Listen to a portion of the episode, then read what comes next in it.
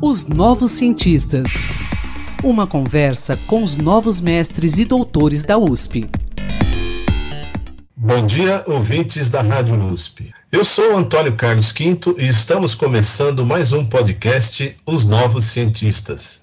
Hoje falaremos sobre as condições de trabalho das camareiras que atuam nos grandes hotéis da cidade de São Paulo. Com a Covid-19, o setor hoteleiro passou por uma recessão.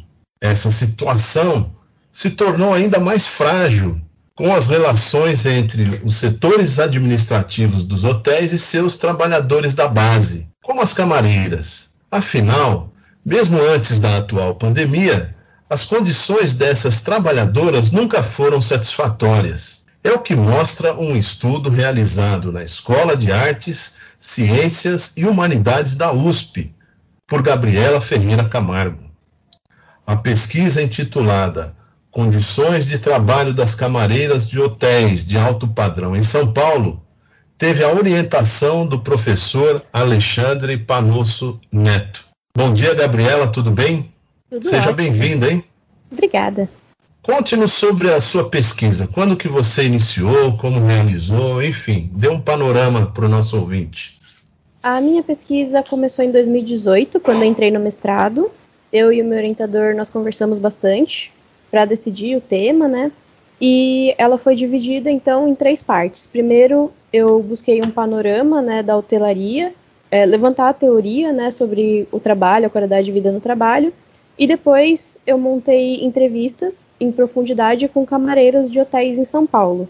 No total foram cinco hotéis, sendo quatro aqui em São Paulo e um na Baixada Santista. Diga-nos uma coisa: as condições de trabalho dessas, dessas mulheres, dessas camareiras, pioraram nesse período de pandemia? E eu queria que você, se caso isso realmente é um fato, se pioraram, como eram as condições antes da Covid-19? Olha, pela legislação trabalhista, é, as condições são até razoavelmente aceitáveis. Mas depois que começou a pandemia, houveram muitas demissões. Então, o trabalho, o volume de trabalho das camareiras aumentou muito. Né? E também houveram muitas demissões e muitos afastamentos é, não remunerados. Então, elas ficaram totalmente uh, sem um suporte né, durante a pandemia. Antes da pandemia, já era um volume de trabalho muito intenso e isso gerava muitas doenças ocupacionais. Agora, é, que tipo de doenças, por exemplo? Ah, elas sentem muita dor nas costas, elas têm problema como tendinite, problema de coluna e até problemas respiratórios devido ao ar-condicionado do hotel e aos produtos de limpeza que elas utilizam. Bom, agora eu quero que você descreva um pouco sobre a rede hoteleira da cidade de São Paulo. Você tem um levantamento de quantas mulheres exercem essa atividade aqui na nossa cidade? quantas mulheres existem trabalhando nessa função em São Paulo, a gente não tem um levantamento, porque também não existe um levantamento de quantos hotéis existem.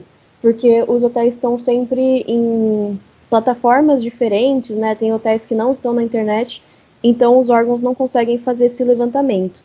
Sobre a rede hoteleira de São Paulo, é, o que acontece? A rede hoteleira estava é, no momento de crescimento, depois da crise de 2008, e eles estavam com muitas promessas agora para o ano de 2020, 2021, mas devido à pandemia, no finalzinho de 2019, a gente voltou a ter uma recessão hoteleira. Então, muitos hotéis fecharam, diminuiu é, o número de pessoal trabalhando, e agora as coisas estão voltando a se normalizar, pelo menos no cenário nacional.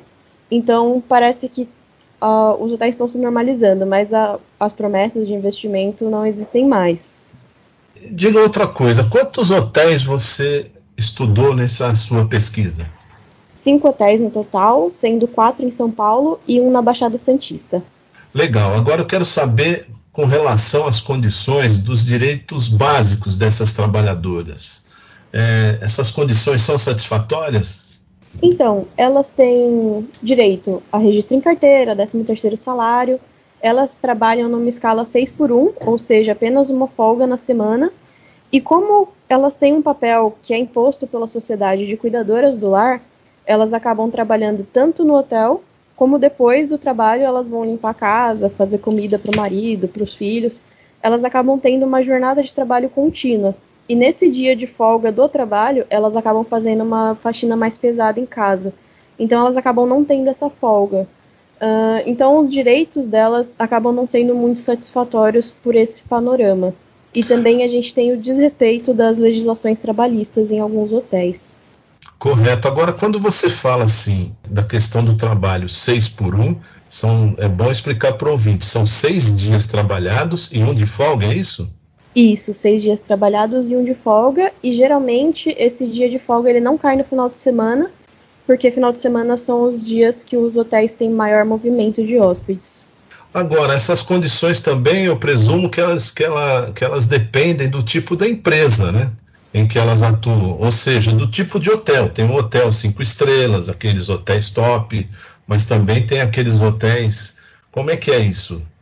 Então, geralmente, pelo que a minha pesquisa encontrou, os hotéis maiores de rede eles têm uma infraestrutura melhor.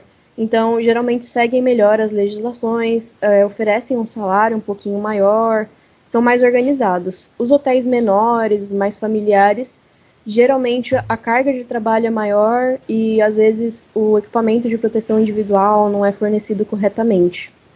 Essa sua pesquisa ela aponta para algumas soluções que visam melhorar as condições de trabalho dessas mulheres? E eu também queria emendar uma outra pergunta, que é saber se, é, qual é a qualificação básica para exercer essa função e também se existem programas de qualificação aí para essas profissionais.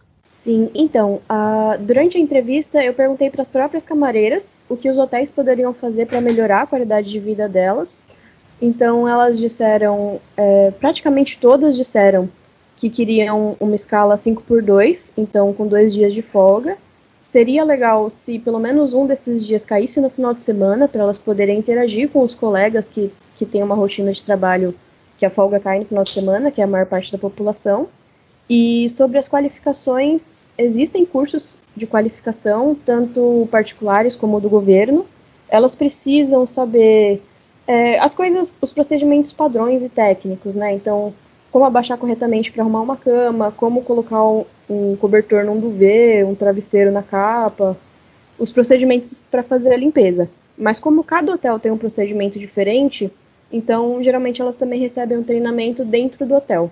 Gabriela, obrigado pela sua disposição em, em nos atender. Um grande abraço para você e parabéns pelo seu trabalho lá na IASH. Ah, muito obrigada. Eu que agradeço pelo convite e fico à disposição. Ok, pesquisador, se você quiser falar sobre seu estudo, sua pesquisa, envie-nos um e-mail para ouvinte.usp.br. Um bom dia a todos e quinta-feira que vem tem mais.